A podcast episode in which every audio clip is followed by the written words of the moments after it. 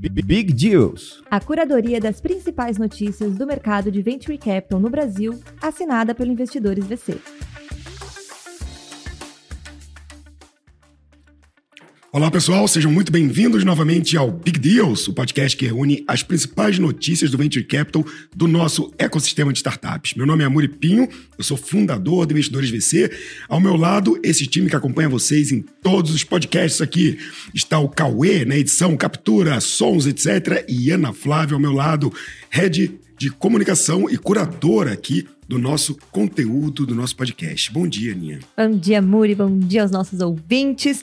Vamos lá para a última sexta-feira do mês de outubro. Uau. Vamos lá para convencer tudo que aconteceu nessa semana aqui no nosso mercado. Fiquem ligados até o final. Agora são 8 horas e 41 minutos. Repita. 8 horas e 41. O Big Deals, o último do mês, está no ar.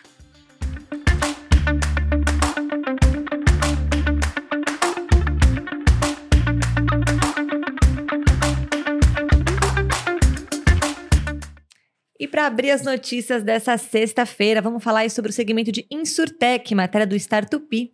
ISA, seguradora para profissionais autônomos, recebe aporte da Sororité.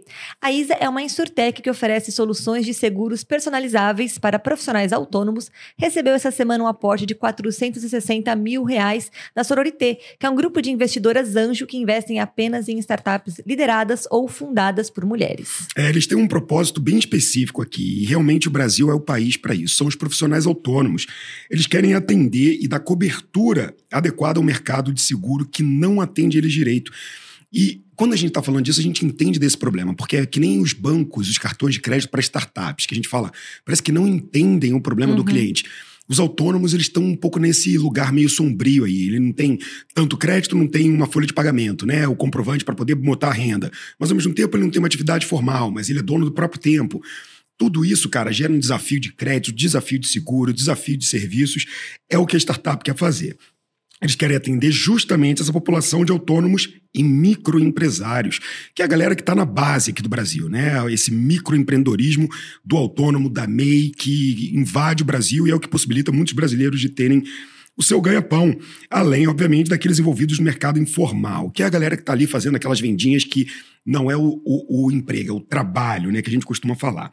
Eles têm uma solução que é justamente crucial para essa falta de proteção aí. A ISA, desde esse momento, como você é, reforçou, Aninha, ela já possui mais de 250 mil vidas seguradas uma expectativa de crescimento de 233% para 2023.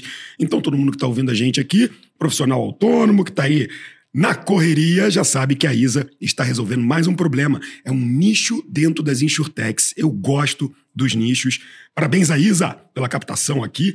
Parabéns pelo Sororité, pelo aporte. Boa. E agora vamos falar sobre fintech. Voltou a aparecer aqui nas nossas notícias nessas últimas semanas. Matéria do valor econômico do jornalista Tony Schiaretta. Fintech de pagamento internacional capta 3 milhões de reais com participação de ex-Binance. A fintech BR Lab, ou acho que é BR Lab, né? A fintech BR Lab, que atua com pagamentos internacionais, recebeu o aporte, um tipo pré-seed de 3 milhões de reais. Os recursos vão ser utilizados para investir em tecnologia, além de ampliar essa operação no Brasil. A rodada de investimentos contou com a participação da Coins, uma exchange da Filipinas, liderada pelo ex-CFO da Binance. É o Wei Zhou, que não é o CZ, que é o atual CEO da Binance. É, dizem aí que rolou até umas tretinhas entre eles, foi por isso que ele saiu. Eu acho que não, eu acho que isso é mais especulação no mercado, mas o que importa é que a Binance é a maior corretora de cripto do mundo. E agora, com esse aporte, faz todo sentido para essa cripto, para essa solução, na verdade, de infraestrutura financeira. Porque o que eles criaram, Aninha, é um token que a gente chama de uma stablecoin. Porque imagina o seguinte: você tem o real aqui. E quando você quer transferir o real, você faz um Pix, um TED, etc. Na blockchain não existe real. Você tem que ter uma moeda par e par com ela. Uhum. Então você tem a stablecoin de dólar. O que, que significa isso? Você pega a sua moeda e você transforma ela num ativo digital atrelado ao dólar. Por quê? Porque se a economia mudar, eu quero que ele fique ali, balanceado. Se você coloca o seu dinheiro, por exemplo, em Bitcoin, e se o Bitcoin cai pra caramba? E se o Bitcoin sobe pra caramba? Então, para evitar que você esteja sempre comprado numa moeda de alta volatilidade, você tem a stablecoin. O legal disso é que a stablecoin funciona para transações. Então, antigamente, posso te pagar por cripto? Ah, eu não quero Bitcoin. Não, eu te mando moeda brasileira. Entendeu? Então você pode ir lá e fazer o resgate dessa moeda. Então você trafega por token e você não perde a paridade da sua moeda. A fintech, um destaque aqui é que ela também faz parte do programa de aceleração do escritório Pinheiro Neto Advogados. Pinheiro Neto Advogados, um super escritório no mundo das startups, muitos e está com seu programa de aceleração. E essa startup BRLA, que eu acho que é o nome do token da moeda, porque são geralmente quatro caracteres Códigos, ali né? o código. Então, eles aqui colocaram esse nome. Parabéns aí a Fintech de Pagamento, não conhecia. Eu sou um cara de cripto, né? Gosto. É... Bacana saber que tem uma stablecoin brasileira agora, vamos ver. E se é do ex-CFO da Binance, provavelmente está listada na Binance, vou dar uma olhada. Vamos continuar acompanhando aí o amor das criptos. Seguindo nas nossas notícias, agora Health Tech, matéria do Startups, a jornalista Gabriela Del Carmen. Sani capta 8 milhões de reais com valor capital para melhorar a qualidade de vida dos idosos. A Sani é uma health tech que investe em soluções para melhorar a atividade cognitiva de idosos e recebeu 8 milhões de reais em uma rodada pré-seed. O, o aporte foi liderado né, pela, Valor, pela Valor Capital Group, com participação de mais 15 investidores, incluindo os fundos Green Rock e North Ventures. Pois é, Aninha, e aqui no Brasil essa é uma característica nossa, né?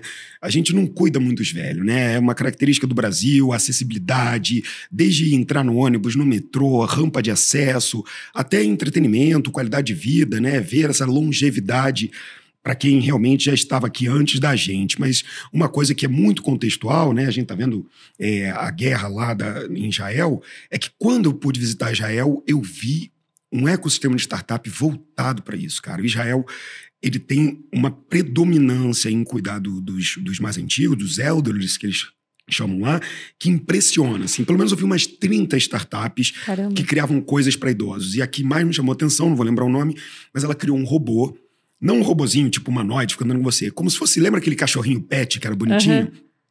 Ele era mais ou menos isso e ele servia para ficar cuidando dos idosos. Então, ele fazia perguntas cognitivas de vez em quando. Se ele não comia, ele lembrava, entendeu? Ele lembrava da hora do banho, da hora não sei o que. Cara, você fala, não, peraí, mas o idoso está precisando disso, ele está precisando de um acompanhamento é, é, de um profissional. Não era para lembrar dele, era para ele não se sentir sozinho. Era para ele ter um acompanhamento. lado então, o robozinho. Né? fazia jogos, o robozinho falava: o que, que você acha de ligar pro seu neto? E aí ela falava, quero ligar. Aí ele já ligava. Cara, muito legal, muito legal, assim, incrível. Detectava quedas, todas essas coisas, né? Mas o ponto aqui da matéria é justamente isso, é resolver esse gap que existe, porque pouco se faz em relação a esse trabalho da longevidade, uma longevidade física, uma longevidade mental, e a Sunny nasce com esse propósito de entregar esse serviço de qualidade para a população idosa poder viver melhor. Atualmente, eles têm um plano de visitas semanais domiciliares, por isso que eu lembrei do, do, do robozinho lá de Israel, e provavelmente eles devem conhecer essa startup. Enquanto não temos o robô, vamos fazer as pessoas cumprirem esse papel. É, acho super bacana. Eles fazem encontros semanais de uma hora e meia, já oferecendo isso em 28 bairros da cidade de São Paulo. Eles captaram essa rodada, 8 milhões com a Valor Capital, e com esse dinheiro eles querem aumentar o time. Né? São só 12 pessoas hoje no time. Eles vão fazer contratações nas áreas de produto, etc. E nos próximos meses eles vão inaugurar o próprio espaço, o Espaço Sani, em Higienópolis, bem bacana, onde você vai ter várias atividades ali, yoga, pilates, meditação, ou seja, trazer a galera ali para poder fazer, ocupar a cabeça e ter uma qualidade de vida melhor. Então, bem bacana isso, ver que a Sunny consegue fechar esse ano com 30 clientes na base, que a expectativa para o ano que vem são de 150 a 200 clientes. Tem que cuidar de quem estava aqui antes mesmo. Excelente iniciativa. Parabéns a Sunny, parabéns Valor Capital. Exatamente. Eu gostei aqui também na matéria que eles falam, né? Que já tem muito. O Brasil é muito bem estruturado para ajudar quando a pessoa já está doente, mas não para fazer isso antes. Isso. Que é a prevenção que a gente fala pouco aqui, né? Muito aqui, na verdade, que se tem poucas ações aqui. O brasileiro deixa, né? Vai vivendo quando, só quando precisa que vai buscar É. ajuda, né? Então, É. É excelente. que o tratamento iniciativa. gera mais dinheiro do que a prevenção. né? Exato. Tivemos aí nos talks aí que nós falamos sobre Sim. saúde aqui, falamos bastante, né? Com, com Guilherme Berardo, quando teve Toledo. o Toledo também aqui, a gente Sim. falou bastante sobre essa questão. E seguindo nas nossas notícias, voltando mais uma fintech batendo aqui nossa notícias da semana, a matéria do New Feed do Moacir Drisca. Parcela Mais capta 45 milhões de reais e quer ser o banco das clínicas. Há dois anos, a Parcela Mais nasceu aí com o plano de preencher a lacuna entre o sistema público e os planos de saúde ao financiar procedimentos médicos, estéticos e principalmente odontológicos. A startup, que é catarinense, concluiu agora sua primeira captação no valor de 45 milhões de reais. Os recursos estão sendo aportados pela SRM Ventures, que é o braço de venture capital da SRM Asset. Existem algumas classes de trabalho no Brasil que realmente criam novos profissionais com muita velocidade todo ano, né? Advogados, uhum. odontólogos, dentistas, né? É um, é um número de novos formados muito grande. Então, realmente, esse mercado odontológico no Brasil é gigantesco e tem um gap muito grande entre o atendimento entre o mercado privado e o mercado no SUS. O que eles querem fazer é se posicionar no meio desses caminhos. Porque, só para você ter uma ideia, Aninha, são mais 50 mil clínicas tá? que o brasileiro é, tem acesso aqui no nosso mercado. E juntas, elas movimentam cerca de 11 bilhões de reais. E se você for perceber, é, odontologia, tirando essa parte que foi um pouco para estética, né, que a odontologia pegou muito esse lance da estética agora, do botox, etc. É onde a harmonização é onde os dentistas estão conseguindo ganhar muita grana e aí, bum, já vira influência, porque tá, quero fazer também com fulano. Mas estamos falando de odontologia clássica que geralmente vão ser escritórios pequenos, com um ou dois dentistas, com atendimento, três assistentes. Então, eles são muito parecidos e são muitas clínicas. A Parcela Mais, ela quer atuar exatamente aí, ela quer se transformar no banco das clínicas. Essa captação teve exatamente esse objetivo, tá? Porque eu não sei se foi essa startup ou se foi uma outra que a gente falou também que financiava procedimentos reparatórios de estética, etc. Uhum. Não lembro se foi parcela mais, acho, acho que, que era outra. outra. Era outra. Mas o que me pareceu aqui é que eles estavam nesse mercado de financiamento, né, especial odontológico, mas estéticos, etc., implantes, cirurgias, e viram que tem um mercado muito maior. E provavelmente a tese deles foi muito bem defendida, porque para captar 45 milhões é porque eles conseguiram mostrar, dentro desse mercado, que tinha um espaço muito grande ali, Aninha. Hoje a Parcela Mais tem mais de 1,5 mil clínicas em sua base e a Bocanha é apenas uma fatia desses 50 mil, né? Estamos falando aqui de 1,5%, 2%, 3% aqui é a conta. Então dá para crescer muito, muito, muito. Ele já tem uma carteira de 10 milhões oferecendo crédito no modelo B2B2C. Os pacientes custeiam esses tratamentos dentários, correspondem a mais ou menos 50% da operação deles ali. Eles fazem também procedimentos estéticos, médicos, cirurgias bariátricas, plásticas e oftalmológicas. Então, eles realmente entraram para o mercado de oferecer crédito através das clínicas. Achei isso genial, porque uma coisa é você falar, ei gente, eu tô te dando crédito para você fazer a cirurgia que você precisa. Outra coisa é quando esse cara vai no médico e o médico fala, você precisa fazer uma cirurgia, ele não tem dinheiro. Mas é assim, tem essa startup aqui que pode te ajudar. Então, adorei esse canal de aquisição. Se ele realmente vira o banco das clínicas, ele já está plugado ali para essa clínica poder vender mais. Então, ele não é um custo, ele é um facilitador da operação excelente aqui ver que esse mercado que eu achei que estava realmente indo só para esse lado da estética, da harmonização, está ganhando aqui mais gente para entrar. A parcela mais promete chegar aqui a 10 mil clínicas em dois anos e ele quer sair de uma média atual de 1 milhão originado por mês em crédito para 10 milhões, superando a marca de 100 milhões de empréstimos feitos em 2024. Vamos continuar acompanhando e vendo essas notícias aqui no Big Deals. E agora vamos falar uma notícia boa de mercado de fundo de investimento, matéria do Startups, da jornalista Gabriela Del Carmen. Endeavor capta fundo de 15 milhões de dólares para negócios brasileiros. A Endeavor, na rede de empreendedores à frente das scale-ups de maior crescimento no mundo, acabou de concluir a captação do fundo Scale-Up Ventures 2. O veículo de investimentos levantou 15 milhões de dólares para apoiar as melhores empresas do portfólio da Endeavor no país, superando o objetivo inicial, que era de 12 milhões de dólares. O movimento também marca a chegada do novo diretor da Scale Up Ventures, Gustavo Cruz. Pois é, Aninha. E, assim, não tem como negar que a Endeavor ela é uma referência em empreendedores que passam por lá. O, o, modelo que eles criaram é genial.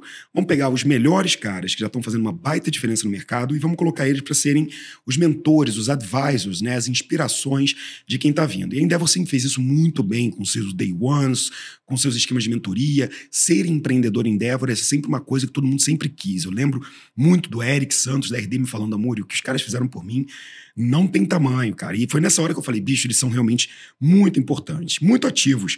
E eles fizeram já um fundo 1, né? Esse, na verdade, é o fundo 2 deles. E o sucesso que eles estão falando aqui no fundo 2 foi justamente pela sequência de que eles fizeram do planejamento do fundo 1, um, que era uma tese muito simples. Se vocês acreditam nesses super empreendedores Endeavor, por que não investir neles? Então foi essa tese que fez eles começarem esse investimento e foi a motivação para o segundo fundo deles aqui. Eles querem investir só nas empresas que estão passando pela scale-up em fase seed e Series A. A expectativa é investir em 50 startups, ou seja, 15 milhões para 50 startups. Os cheques vão ser de mais ou menos um milhão de reais 250 mil dólares, mais ou menos. E eles querem, eles querem co-investir, ou seja, não vão liderar, cheques de 2 a 30 milhões, né? Seria o pote inteiro, a rodada uhum. inteira.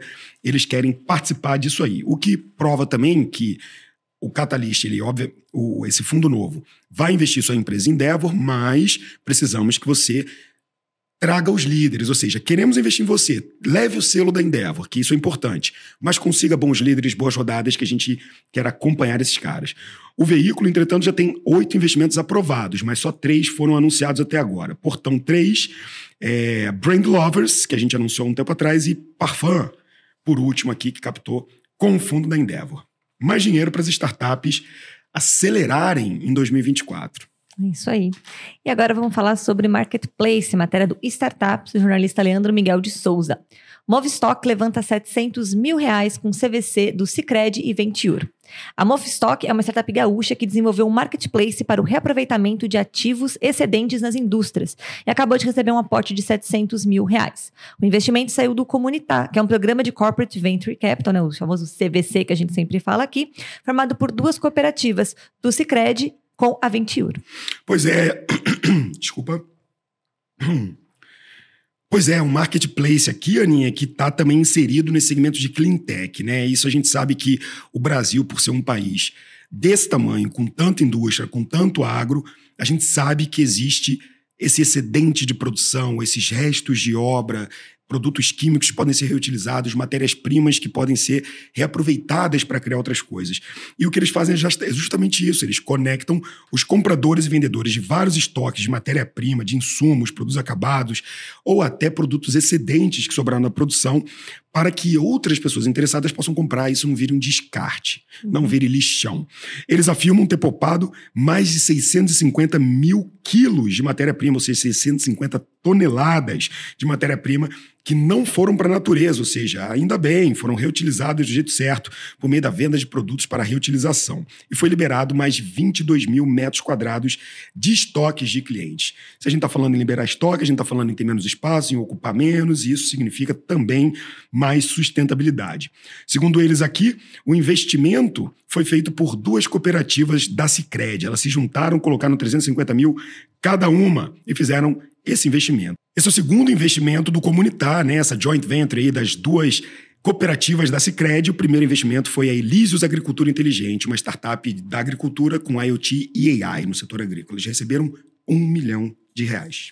É legal ver agora essas notícias sobre indústria, né? Startups olhando para isso. Esses últimos tempos aí do Big Deals, vocês que nos acompanham fielmente vai lembrar, né? a gente já falou de aluguéis de fábricas que estão ali paradas e não estão sendo utilizadas, reutilização de recursos, porque o Brasil tem muita indústria, muita fábrica Sim. e dinheiro parado ou recursos escassos ali não sendo aproveitados é dinheiro perdido, é dinheiro parado. Sim, exatamente. E, e se a gente for entender o mercado cíclico, né, em demanda, taxa de juros, apetite do mercado, expectativa da bolsa, é natural que o Brasil tenha que ter essas empresas que ajudam a entender essa sazonalidade. Porque quando está tudo crescendo, as pessoas estão comprando, pagando mais caro. Agora, quando as coisas apertam, elas precisam achar eficiência. Então é ótimo ver que o Brasil é um país muito adaptável para isso. Se está hypado, a gente tem para onde crescer também. Uhum. Mas se precisa de eficiência, a gente tem as soluções para atender isso também. Boa para a gente ir para nossa última notícia aqui do nosso giro do Big Deals dessa semana, vamos falar de um M&A, matéria do exame do jornalista Marcos Bonfim.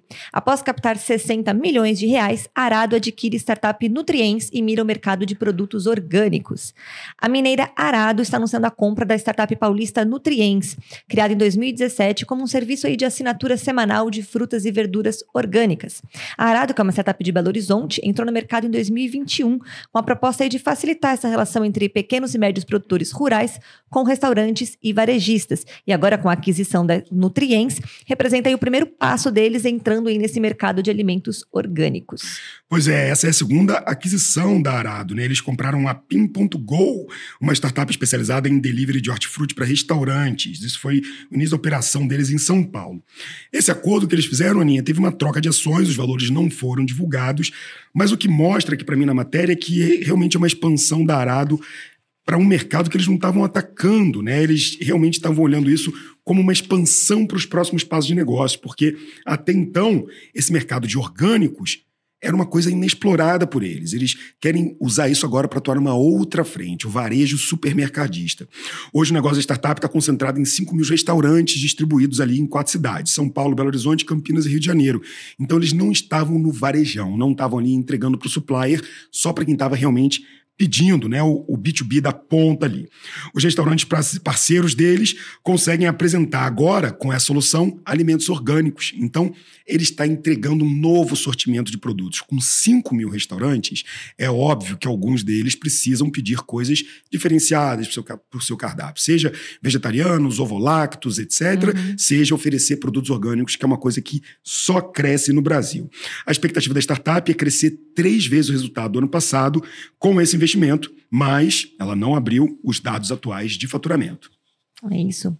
E essas foram as nossas notícias aqui da semana. E antes da gente finalizar o nosso Big Deals, como sempre, a gente vem agora com um olhar jornalístico para comentar um pouquinho de como foi com o Gustavo Brigato, editor-chefe do portal Startups, nosso parceiro aqui no Big Deals. Gustavo, conta para a gente aí como é que foi a semana no lado jornalístico.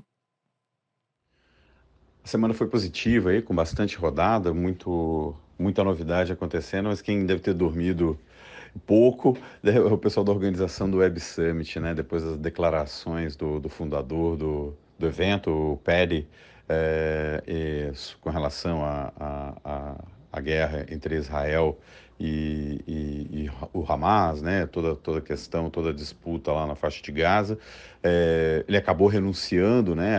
As declarações dele caíram muito mal. É, ele acabou renunciando depois que alguns alguns patrocinadores é, deram para trás, alguns palestrantes deram para trás de participar do Web Summit em Portugal.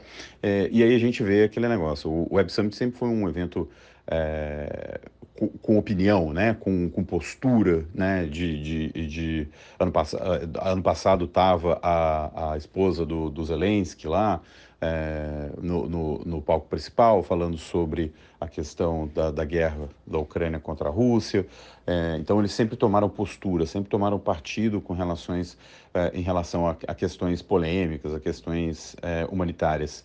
E aí o PED fez uma declaração ali pelo Twitter, no ex-Twitter, né, no, na, no X, que não, não deu certo, então a gente vê aí essa questão de posicionamento. É importante você se posicionar, mas você precisa ter muito cuidado hoje em dia é, como você vai posicionar, os calos que você vai é, pisar quando você faz uma declaração, quando você se manifesta sobre algum, algum assunto. Exemplos não faltam, e o PERI agora e o Web Summit foram talvez os mais recentes atingidos aí pela, pela, pelos posicionamentos é, não tão planejados, não tão, não, tem, não tão bem feitos.